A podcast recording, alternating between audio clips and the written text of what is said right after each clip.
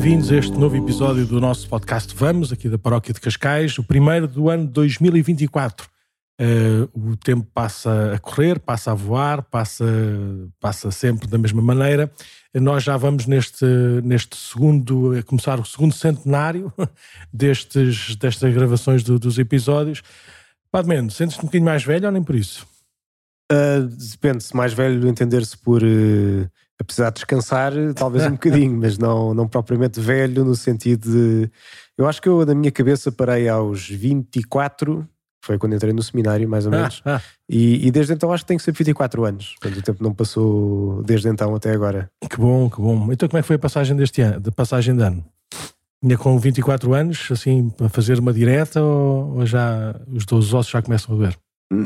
Não tanto por causa dos 24 anos que ainda tenho, não é? 24 mais IVA, mais uns quantos aí por cima, mas uh, por causa da quadra que foi este ano, que foi lá está domingo e depois logo segunda-feira, que uh, foram dois dias de, de várias missas, é? como eram dias de preceito, havia várias, tivemos as missas habituais de domingo, pelo que chegado ao dia da passagem de ano, que foi domingo, não é? portanto dia 31, uh, eh, uma pessoa à noite ainda por cima, como fui fazer uma, não sei como é que se chama, corrida de São Silvestre no sábado do dia anterior, chegava a esse dia e pensava: olha, isto, se for pouquinho é muito bom, porque já, já, já, já, já vai ser preciso energia para segunda-feira, que ia ser o dia de Santa Maria, Mãe de Deus, portanto, outro dia também com várias missas. Um, mas foi bastante tranquilo, foi um jantar em casa de, uh, dos amigos e antes da meia-noite já estávamos de volta à origem para, pronto, para fazer a passagem de ano na casa só assim de, de, de uns primos mais, mais chegados, porque um deles estava doente, portanto passámos com, com, com ele doente. E, e depois, meia-noite e meia, estava de volta a Cascais. Depois de conseguir passar no meio das, dos, uh, dos trânsitos todos que havia, porque toda a gente tinha ido para até à Bahia ver uh, o fogo, fogo de artifício. Ah. Uh, mas acabei por chegar a casa não muito tarde, graças a Deus, e, e pronto, e descansar um bocadinho. Bom, Nuno, deixa-me adivinhar que passou o ano na cama. tentei, tentei. Não. Tem sido boa tradição desde há uns anos, uh, exatamente porque, pelo que o contou, normalmente nós temos, nós temos assim quatro domingos seguidos, não é? Assim, temos o quarto domingo, não, sim, temos o quarto domingo do Advento e depois o domingo de Natal, temos o domingo da Sagrada Família e o domingo de Ano Novo, lá Santa Maria Mãe de Deus, e normalmente tudo calha assim umas coisas em cima das outras, e por isso chega ao Ano Novo eu já não tenho 24 anos, né? já tenho 40 e muitos, mais IVA. E não se sente que tem 24 anos? Não, de todo, de todo. Também não vou fazer a corrida São Silvestre, nem ver a corrida São Silvestre. Por isso, chega assim aos últimos dias e já estou já assim meio que eu. Por isso, a passagem de ano novo, normalmente, é assim a única, o único dia do ano que eu voluntariamente vou para a cama antes da meia-noite. Um, e depois acordo com o fogo de artifício, com o barulho do fogo de artifício, que, que faz um, um, eco brutal lá na, lá, lá na nossa casa. Mas este ano, depois da missa da tarde, apareceu aí uma, uma, uma, família, um, casal amigo, e depois estava cá o Padre Artur e tudo, então fomos lá jantar com eles e com a família mais chegada, por isso foi assim um jantar simpático, mas foi mais ou menos a mesma, a mesma coisa que tu, por volta da meia-noite e meia voltámos para, para casa e pronto, e demorámos meia hora uh, também com, com o trânsito e com a. Com... E depois foi engraçado que estava parado no trânsito e as pessoas que estavam a, estavam a passar para cima para irem para, para os seus carros, muitas delas conheciam-nos, não é? Então, então depois ficámos ainda tempo na conversa também, já os votos de boas, boas, boas festas e tudo. Por isso foi assim uma coisa tranquila, foi um dia tranquilo. Depois no dia 1, um, as missas normais um, desta, desta oitava de Natal, deste primeiro dia do ano, não sei, sei muito, muito serenas e festivas ao mesmo tempo, foi, foi, foi bom, foi bonito.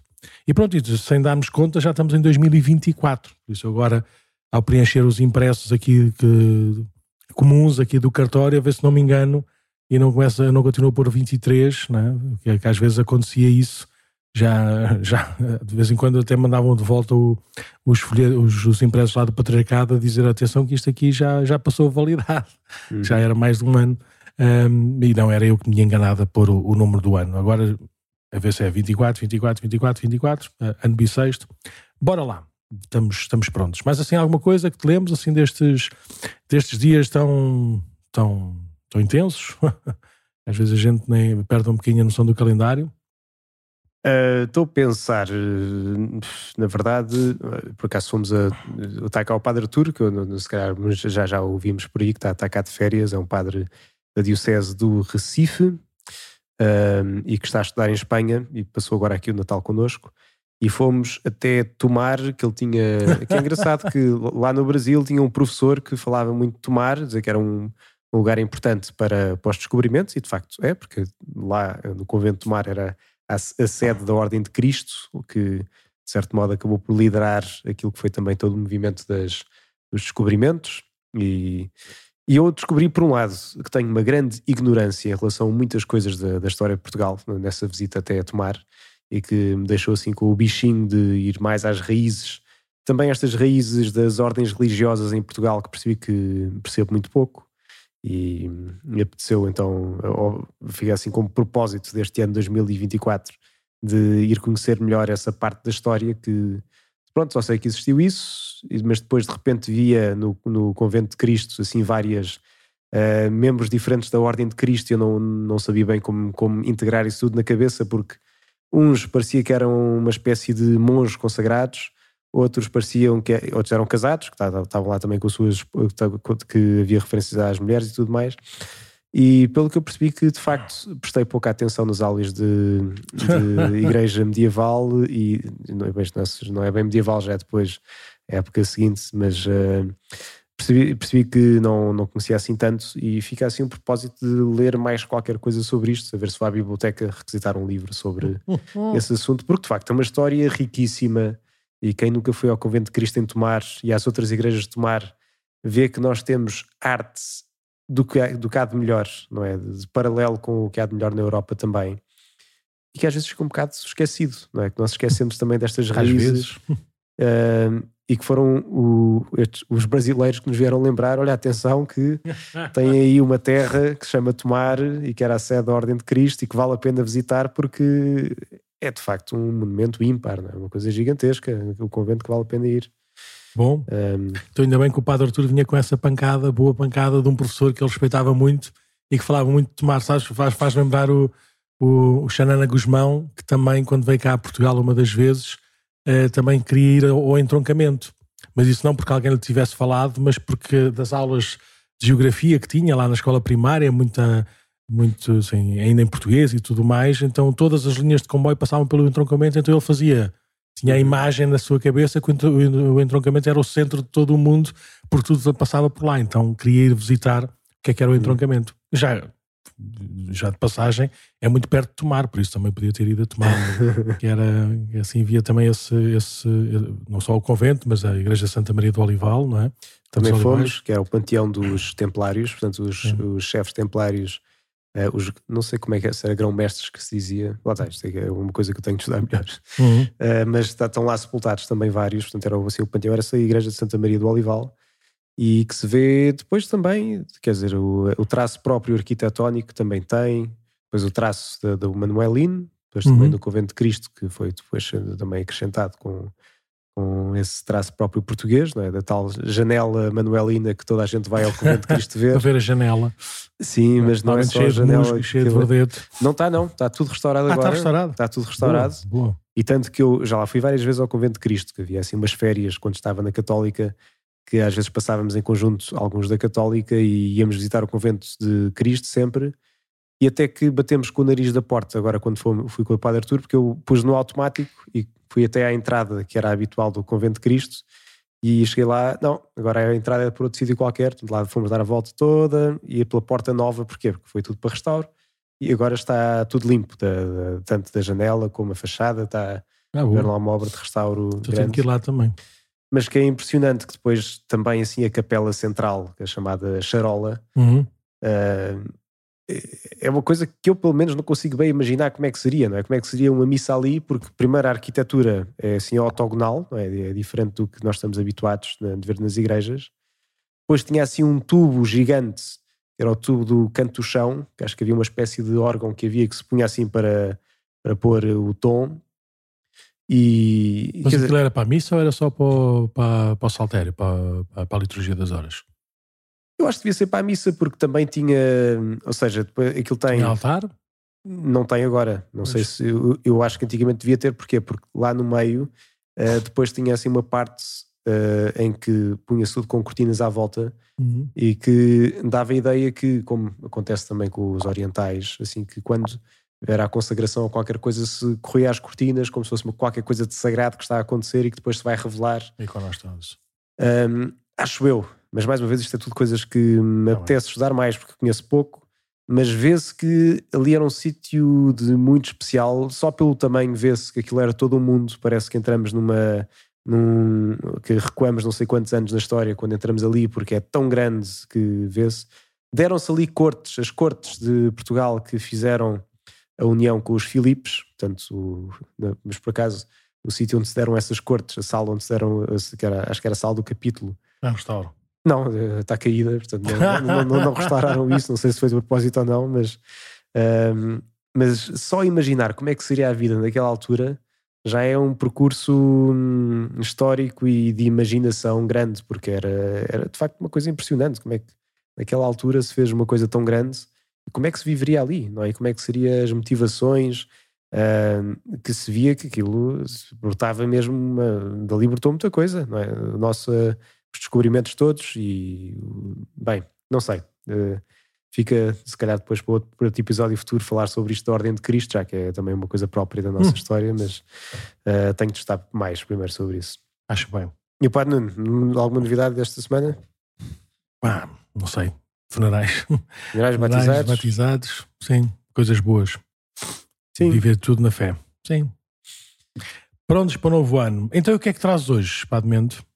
Então eh, eu pensei que já que estamos num novo ano e que estamos neste tempo de Natal ainda, ainda que já tenha passado a oitava de Natal, que concluiu-se no dia 1 de janeiro, com a solenidade de Santa Maria Mãe de Deus, mas uh, o que nos vai acompanhando em termos de liturgia ao longo da, deste, destas semanas de Natal é também termos como primeira leitura, uh, fora quando há outras festas, termos São João. Ou seja, vamos lendo as cartas de São João ao longo do tempo. Não é que isto seja um exclusivo que seja sempre, sempre, sempre São João, vamos dizer que não, não é mesmo assim, mas esta figura de São João uh, evangelista, o discípulo amado do Senhor, portanto, podíamos olhar para São João hoje, né, uhum. com essa figura bíblica. Podíamos ler a mensagem de Natal do Patriarca, que já que não vimos a semana passada, podemos ver agora uh, o que é que o nosso Patriarca, o nosso Bispo, nos dirigiu como votos de Natal e que, que, que mensagem é que nos dá. E apresentar, como estamos num tempo de novos propósitos, novo ano, também um livro do mês para podermos uh, começar então um ano com uma referência. Muito bem. Então, São João, São João, o que é que temos a, saber, ou a dizer, ou a recordar, a não esquecer sobre São João? Sim, então nós celebramos São João na oitava de Natal, celebramos São João no dia 27 de uh, dezembro, uhum.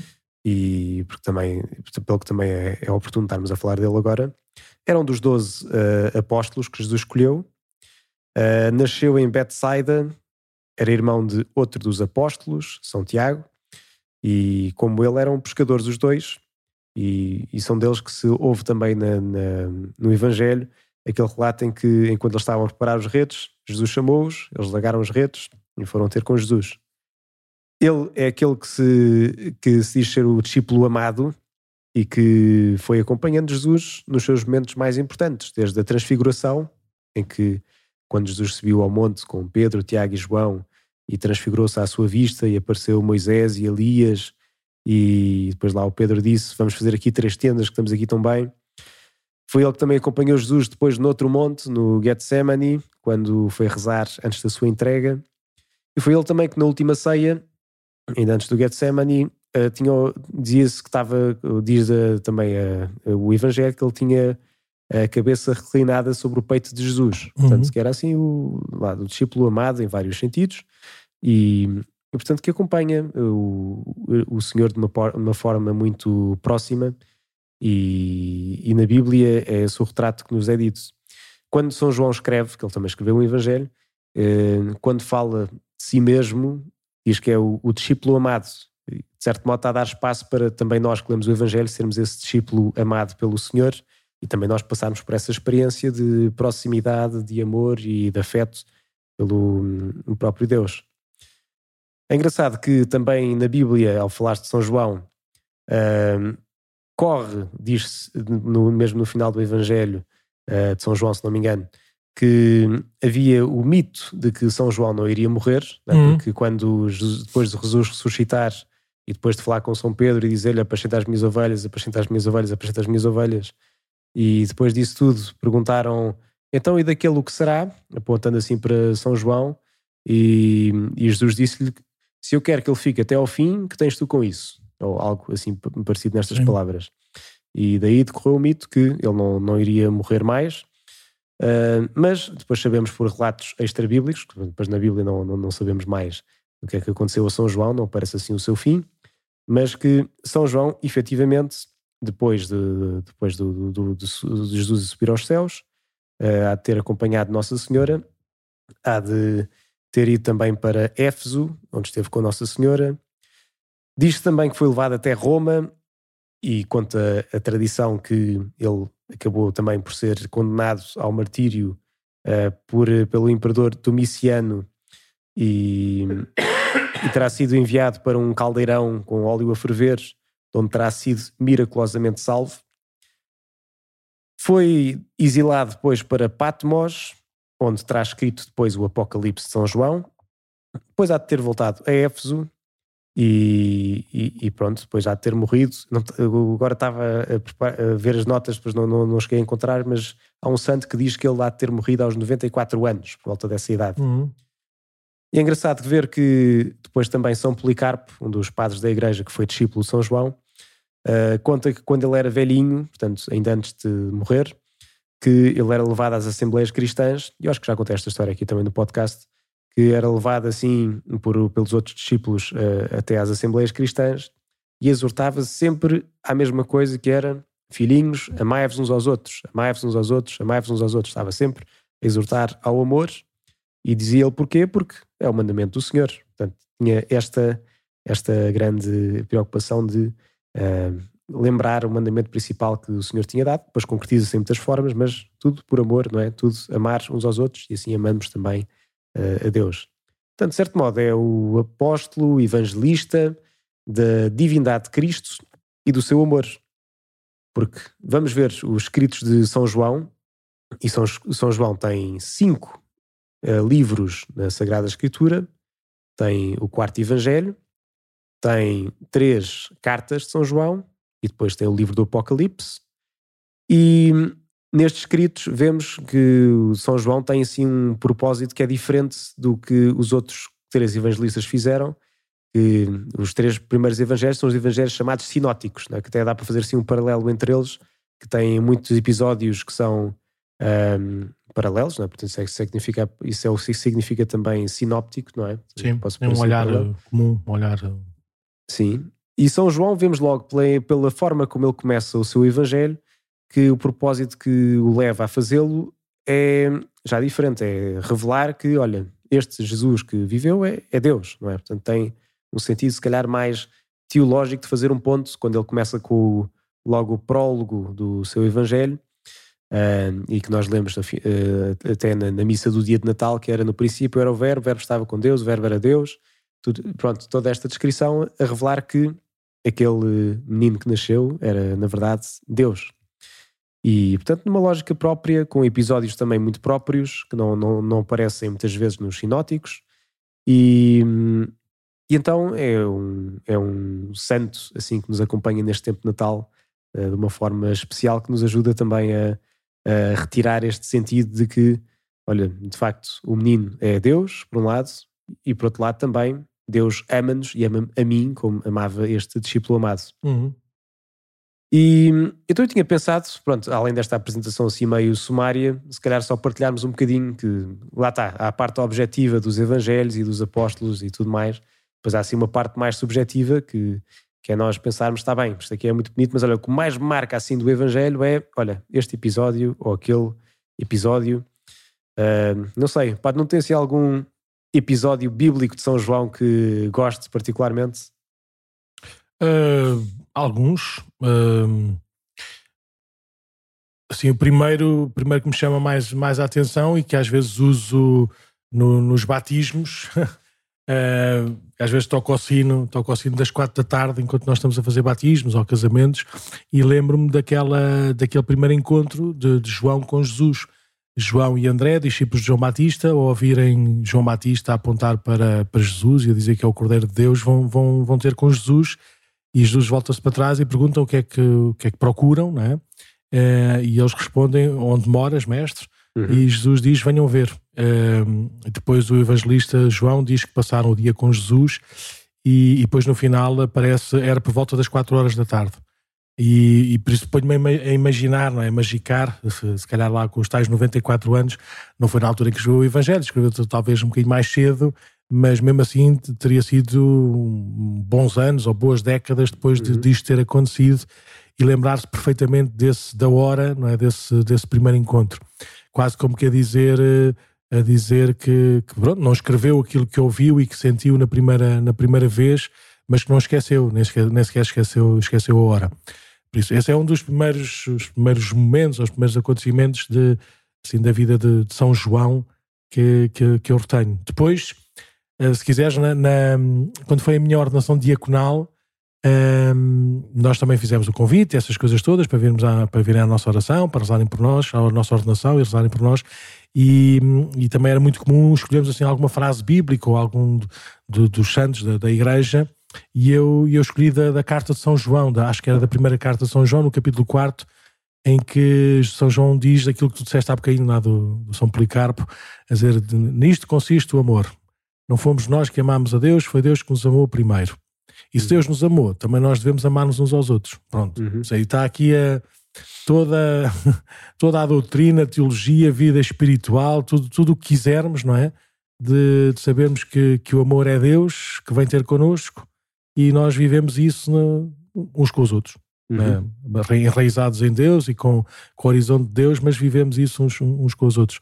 Por isso é também um, um dos escritos de, de São João, que também também tem uma certa, uma certa adesão, uma certa marca naquilo que é a minha, aquilo que é a minha vida também sacramental. É, mas depois é, é só escolher, é só escolher. No livro do Apocalipse também há tantos, há tantos textos uh, engraçados, ou seja, retenho aquelas primeiras cartas, né, que foi, olha, foi o retiro da minha ordenação diaconal, uhum. pregado pelo Dom Carlos Azevedo, em que escreveu, em que escolheu essas cartas às sete igrejas e, e foi, foi, foi, espetacular, tanto da parte assim bíblica como até da parte histórica sobre as várias, as várias igrejas, as características dessa, dessas igrejas, para depois o uh, São João escolher algumas, alguns sinais, algumas linguagens não é?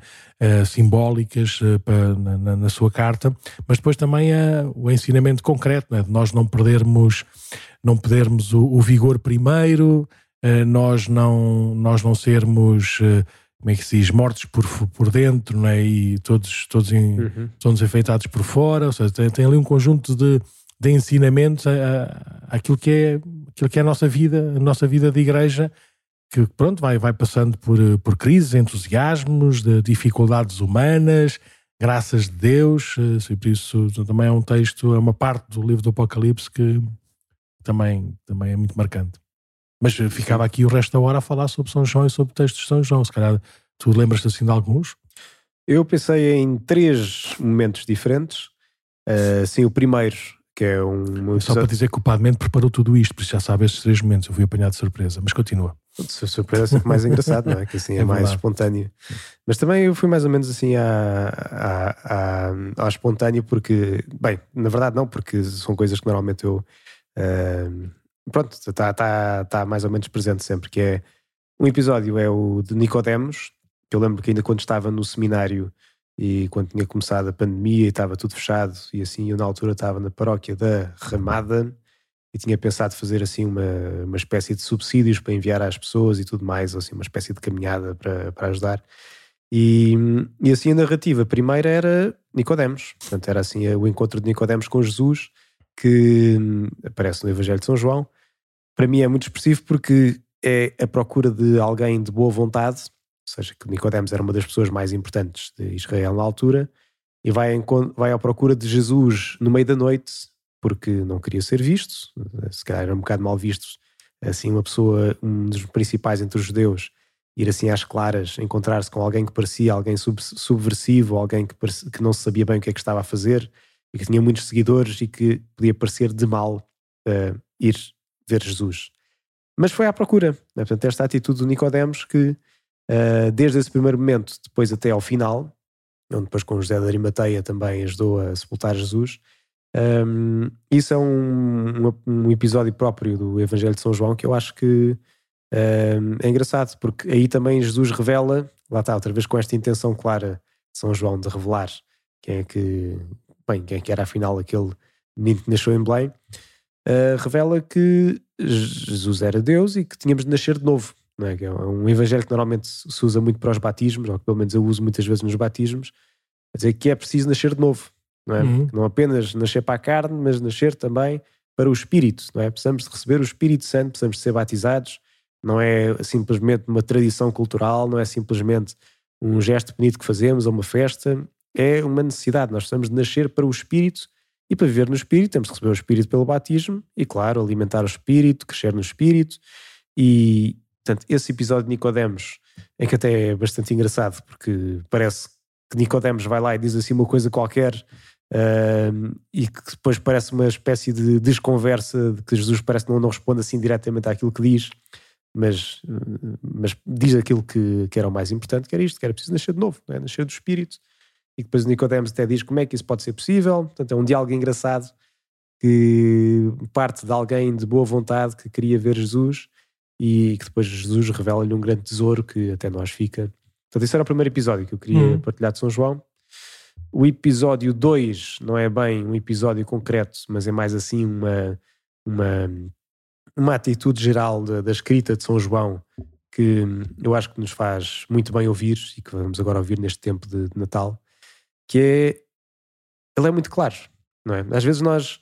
É claro que a vida às vezes é complexa, é claro que às vezes é difícil uma pessoa uh, conseguir discernir as coisas todas que nos estão diante de nós, mas São João, da forma como fala assim, tão direta, não é? Como, como há bocado contávamos aquela história de quando ele era velhinho e dizia mais uns aos outros. E... Não dizia assim com esse tom, que era velhinho. Mas se calhar dizia, não sei. Hum. Dizer assim daquelas pessoas que, como tinhas aqui bem presente, tinha a dizer assim. Não parece. Uh, pronto, depois no final dos tempos vamos ver como é que de facto é, é o São João. Uh, mas, uh, mas muitas vezes ele, ele, dizia as coisas, e diz, não é? Quando vamos ler as cartas de São João, ele às vezes diz as coisas muito preto no branco. Olha, se fazes, se pecas, és filho do diabo, não é? Se vives de acordo com o Espírito, também tens obras do Espírito. E isto, ler, ler isto aqui assim de vez em quando faz-nos bem porque, pronto, não é para julgar os outros, que isso é sempre a é sempre o, o, risco que nós temos, que é ler isto aqui e começar a apontar para os outros, dizer, olha, estás a ser filho do diabo, estás a ser filho de não sei o quê, mas para olhar mesmo para as nossas intenções e fazer um discernimento sério, olha, o que é que me está a motivar a agir assim? É? Será que estou a olhar só para o meu umbigo? Será que estou a ser seduzido por um tentador qualquer? Estou a ser seduzido só por, pela engorda para que eu cresça e não para deixar Jesus crescer? Ele, da forma clara como pensa, pelo menos para mim ajuda muito levar as cartas dele assim a meditação e pensar e para fazer aqui um fio um, uma, um, um discernir, né? portanto um pôr de parte aquilo que é de Deus e aquilo que não é e ouvir assim as coisas como ele diz muitas vezes esta atitude de São João de falar com muita clareza um, ajuda bastante, pelo menos a mim uhum. e depois um terceiro episódio que já, já referimos há pouco é um episódio no, depois de Jesus ressuscitar quando Jesus aparece uh, junto do mar de Tiberíades, isto no capítulo 21 de São João, em que os discípulos estão lá e foram pescar, voltaram às suas ocupações uh, de novo, e depois aparece Jesus na praia e, e depois lá o São João reconheceu e disse é o Senhor, não é? Mas todo este, todo este episódio de pós toda a trama principal, não é? Já depois de Jesus ressuscitar e a calmia que devia ser, assim, se calhar propriamente não sabemos bem se tinham assim o, o rumo bem traçado, mas provavelmente não. Olha, vamos fazer aquilo que sabemos fazer, vamos buscar. E de repente voltar Jesus e enviar em missão, que é o que faz a seguir, é, não sei, é daqueles episódios que enche o coração, por um lado, não é? Vamos só ver, olha, lá está o Senhor, não é? Não nos abandonou, acabou, passou esta, esta parte intensa toda e cá está Ele, não é? É Ele, não é? É o Senhor como dizia uh, João quando o reconheceu. E, e, depois o São Pedro que manda-se a água e vai até e que vai até, vai até Jesus e a pesca milagrosa que voltaram a fazer, não é? Rede cheia de peixes, todo o simbolismo que está por aí daquilo que iam fazer depois com sendo pescadores de homens. E, e pronto, e eu, assim. Que te contei esta também, seja, durante muito tempo, na, no meu tempo de seminário e pré-seminário, uh, eu na oitava Pascal ia, ia muito por Espanha, Santiago de Compostela, Segóvias, Toledos, Madrid e coisas parecidas, então eh, era muito comum, eh, em alguns, em alguns momentos eram encontros nossos, por isso celebrávamos nós a missa em português, mas depois, eh, normalmente, ao chegarmos a um sítio à sexta-feira, normalmente na sexta-feira já estávamos em Santiago, por exemplo, era muito comum nós irmos à missa em espanhol, né, nessa tal sexta-feira do oitava Pascal, em que é este Evangelho. Então, lembro perfeitamente como se fosse hoje, pai, duas ou três vezes, nessa, na Catedral de Santiago de Compostela, nesse dia, uh, o senhor padre, assim, mais velhinho, assim, com toda a solenidade própria da, da Catedral, com aquele órgão de tubos e com o bota-fumeiro e tudo mais, a igreja cheia, e ele passa esta cena em que Jesus está, não é? Em que Jesus olha lá para o, para, para o barco, não, para os discípulos e diz: Ei, muchachos, tendes que comer? E eu lembro miúdo ter ficado, ah, como é que é? Então, mas que, que, que raio de linguagem é esta? Só de, às vezes a minha também ajudou-me ajudou-me na minha adolescência, na minha juventude, a perceber que que a palavra de Deus, mais do que uma palavra distante, é uma palavra que, que é para entrar pelo, pelo coração, pelos olhos, pela inteligência, para, para, para se entranhar em nós. Por isso, às vezes também esta, esta, esta tradução mais, mais, não sei, mais comum, se calhar, mais habitual, também nos ajuda a respondermos também uh, de uma forma mais integral não é? da nossa vida, da nossa inteligência, a esta, esta provocação, este chamamento de Deus. Por isso, essa passagem também, se quiseres, mais em espanhol, mas também, também teve, teve algumas marcas naquilo que é a minha história. Os muchachos. Ei, muchachos, tendes que comer? E eu, hã? Como é que é? Mas pode, pode dizer uma coisa dessa na missa? É. Eu já percebi que era. Nós, na tradução, é ei, rapazes, tendes comer. Pronto. Não sei qual é que é o original grego, tenho que ir ver para ver qual é que é o. Como é que era? Adele foi? Não. Não faço a mínima ideia. Tenho que ver aqui. Por acaso, no telemóvel tem a versão, mas acho que ainda não está descarregada a grego. Mas pronto, vou ver. Fica para a semana. O Falámos disso. Filoi, pois não é nada Adelfo. Adelfo, já que era Adelfo é irmão. Pronto. Filos é amigo. Rapazes, Sim. não faço a mínima ideia do que é que é. Mas estás a falar, eu consigo ver. Foi Filoi. Eram amigos. Pronto. Sim. Então, uh, pronto, isto era um bocadinho de São João, era assim uma apresentação uh, geral também para aproveitarmos mais este tempo de Natal e olhar por este apóstolo que celebramos no dia 27 e que, lá está, como qualquer eh, livro da Sagrada Escritura, como qualquer personagem que Jesus escolheu para fazer parte desta sua história mais próxima, enquanto ele, uh, enquanto ele se fez homem e estava aqui na Terra. Um, pronto, ajuda-nos sempre a, a, tirar mais sumo para a nossa meditação, para a nossa oração. E podemos ler, por exemplo, agora neste tempo, estas cartas de São João, que também se leem bem e são, são pequeninas. São, pequeninas, um, são muito diretas também e muito bonitas. E ou então o Evangelho de São João, pode ser um propósito agora assim de, de início de ano, como não há um ano propriamente dedicado ao Evangelho de São João, como acontece nos outros anos A, B e C da liturgia, em que vamos seguindo ou São Mateus, ou São Marcos, ou São Lucas. São João não tem, porque vai lembro-lo nos momentos fortes, não é assim, da, da na, no tríodo pascal e, e, também no Natal. Mas podemos ler o, o, Evangelho de São João, também nos pode fazer bem. E, e pronto. Já não sei. Estava à procura da palavra. Estou aqui a ver, mas já não sei nada de grego. Então, o que é que dizia? Deixa eu só ver. Deixa eu só ver a, a tradução em português. É Jesus disse-lhes então, rapazes, tens alguma coisa para comer? E depois no grego, naquele grego que nós estudámos, legei un, sim, uhum. otois, Jesus paidia? Paidia será o quê? Paidia, educação? Não. Paideia é. Se calhar os rapazes. Paidia. Hum. Meti pros, pros Paigion exete. Apecriptheson. Não sei. Eu acho que pai dia deve ser os rapazes. Pai dia. Crianças. Sim.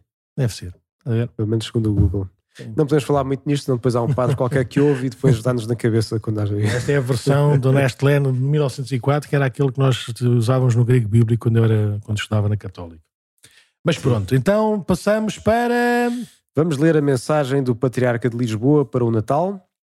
Sim. Sim, As pessoas se calhar ouviram, isso deu na televisão, não foi? Deve ter dado. Nós estávamos em missas na véspera de Natal mas é sempre aquela confusão. Será que o patriarca pode dizer uma mensagem na televisão pública portuguesa? Como é que é possível nós, em pleno século XXI, a celebrarmos o Natal, não Sim. permitirmos que o Bispo de Lisboa dê uma mensagem normal a todos os portugueses? Por amor de Deus, qual é que é o stress? Qual é que é? Ofende quem? Não é? está, está a dizer o quê de quem? Qual é que é? É sempre essas, essas, essas notícias, mas pronto, está bem.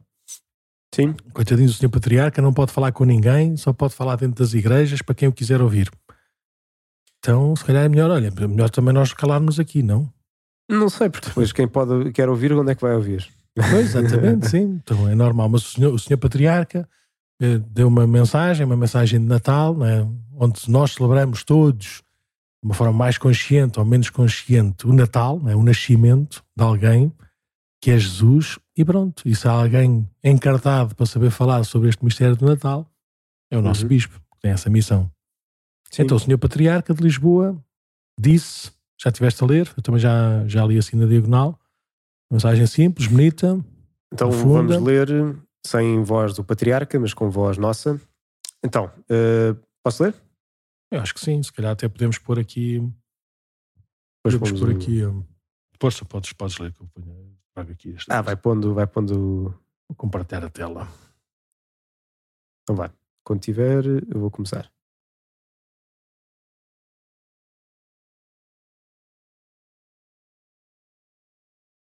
Espera aí, falta aqui adicionar ao palco. Então, Consegues ler? Consigo ler no meu computador. É mais fácil. Vou isto mais, mais para as pessoas lerem se quiserem. Então, então mensagem de Natal do Patriarca de Lisboa. Caros amigos, Obrigado por dispensarem algum do vosso tempo para me escutar.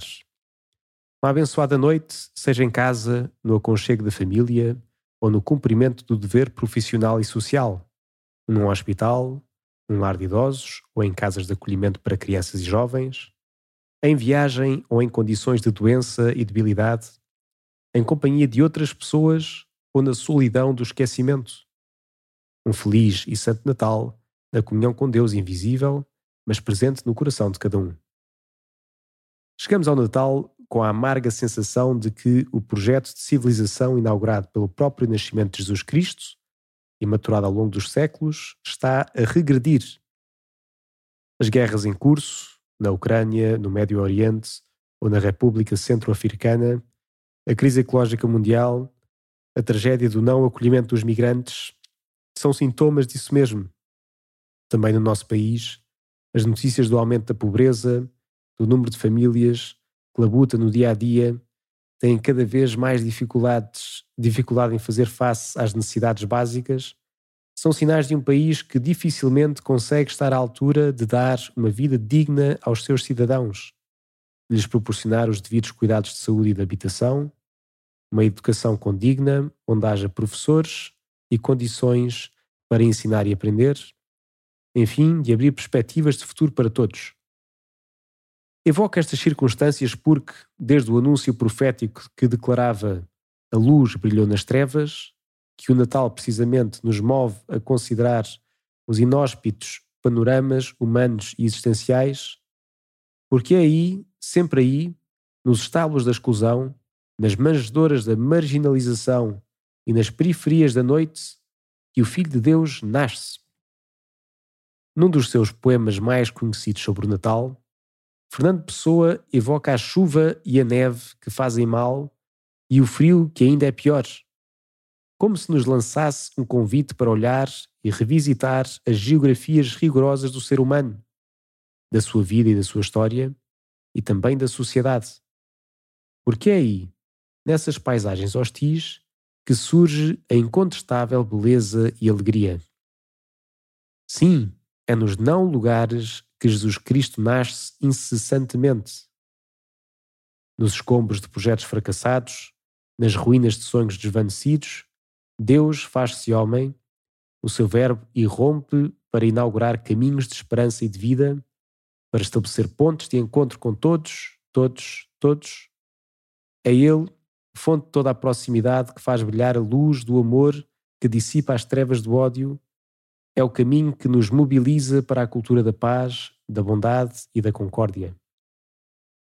Natal, portanto, convoca o melhor do ser humano e sintoniza-nos com o que de mais belo ele é capaz.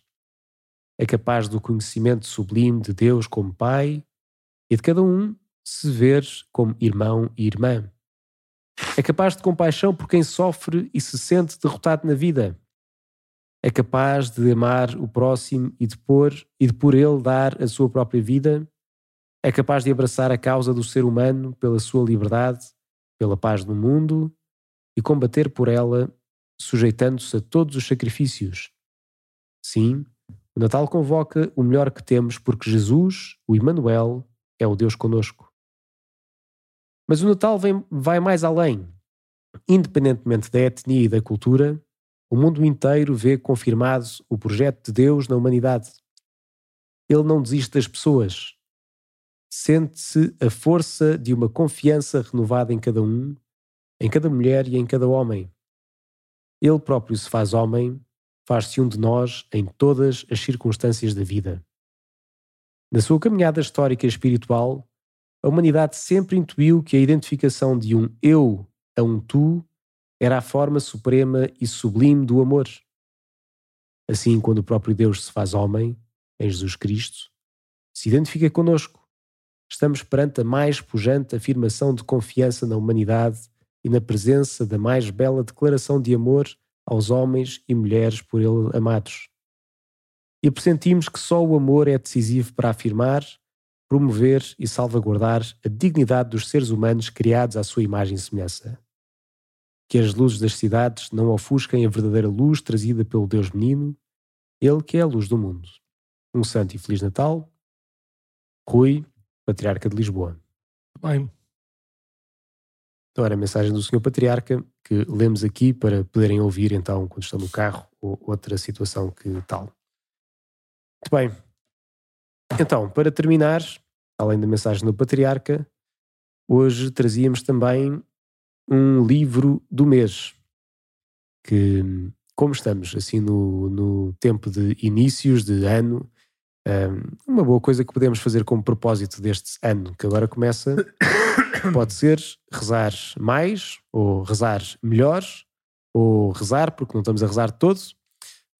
e para isso apresentamos este livro, como vamos agora apresentando assim de mês a mês um livro, uh, e agora como temos aqui também uh, os livros da, da Princípia, aqui no, no Centro Pastoral também é mais fácil, também temos o acesso a livros mas apresentamos este livro de, que se chama Tempo para Deus, que é de um padre eh, francês chamado Jacques Philippe e que pertence à comunidade das bem-aventuranças, uh, que é uma comunidade nova também assim recente e que é um autor que tem sido muito prolífico nos últimos anos em temas espirituais e se calhar quem nos ouve sabe que eu já recomendei um ou outro livro dele, entre os quais um que ele tem que se chama A Procura da Paz e que também fala de esta, toda esta questão de termos paz no coração e de como encontramos a paz em Cristo.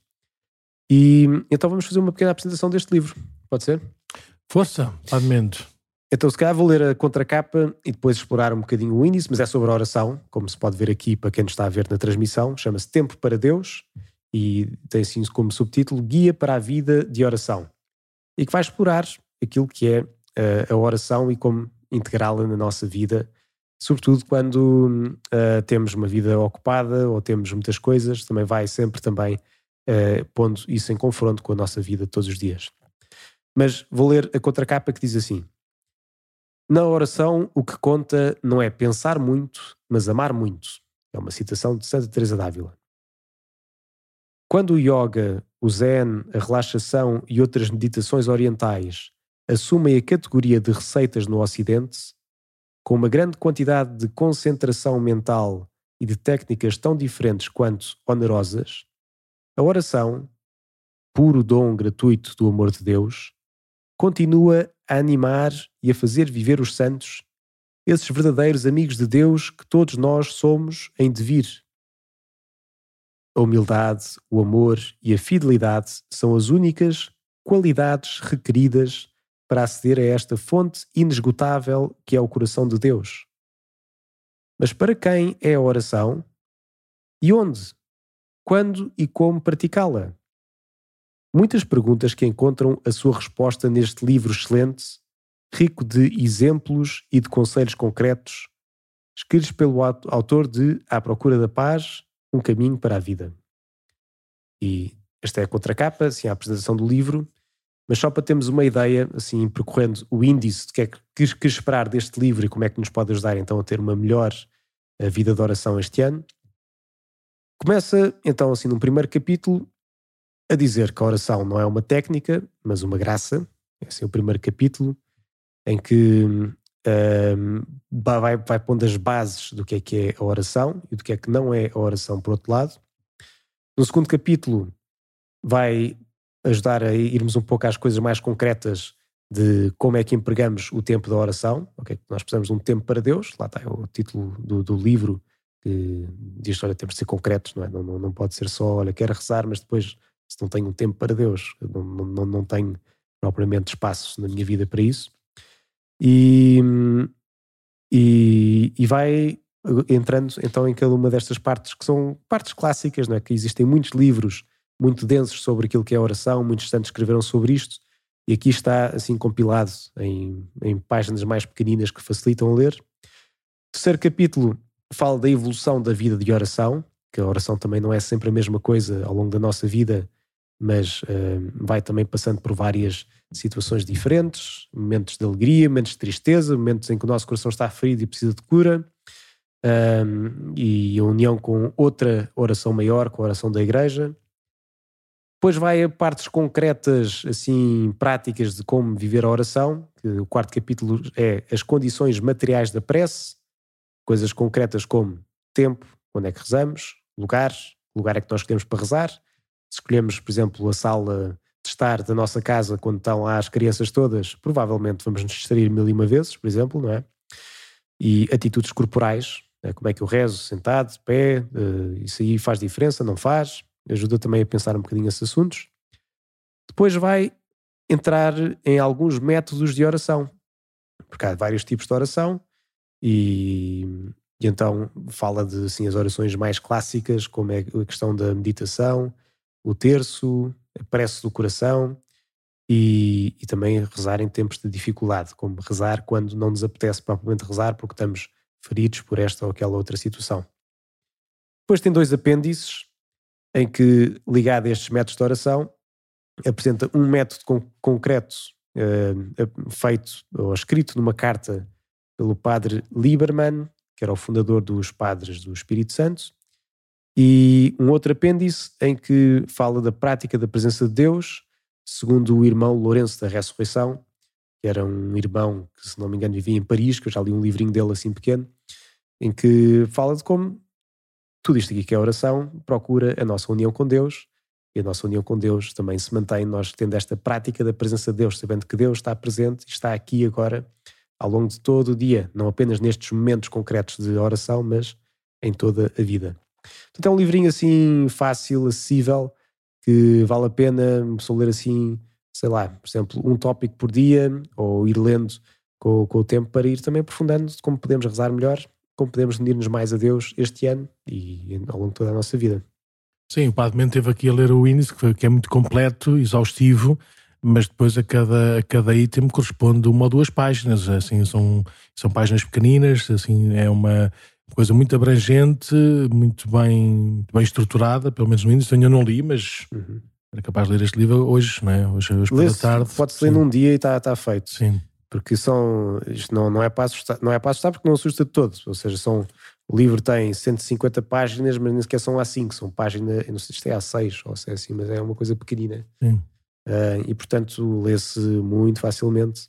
E é mesmo feito para isso, ou seja, este autor escreve para ajudar as pessoas a rezar e a aproximarem-se de Deus. Hum. Portanto, não escreve para teólogos, não escreve para pessoas muito entendidas no assunto, ao mesmo tempo que tem toda a riqueza espiritual que nos dá a tradição da igreja e a espiritualidade. Sim, e nestas resoluções de ano novo, se calhar darmos, darmos este mais tempo, ou melhor tempo para, para, para Deus. Eu brinquei um bocadinho aqui nas, nas, nas, missas de ano novo a dizer que este ano nós temos um bónus de um dia uh, que seja bem aproveitado, não é? Não para dormir mais ou dormir melhor, mas porventura para, para vivermos todas as coisas mais e melhor em Deus. E pronto, então que este livro possa ajudar quem, quem tiver essa disponibilidade, esse interesse, com certeza que há, que há de ajudar. Uhum. Muito obrigado, Padre Mendes. Mais alguma coisa? Não, só dizer que podem enviar sugestões um, o que quiserem para podcast.paroquiadecascais.org um, e vamos caminhando agora ao longo deste ano, se calhar com algumas novidades que depois vão sendo reveladas com o tempo. Sim, sim. Passados 101 episódios, a gente tem que, tem que rejuvenescer, não podemos ficar uns velhos. 101 anos. 24, 24 mais IVA. Vá, 24 é o ano de, que estamos agora. Vá, saúde e vamos, vamos a isso. Continuamos. Vamos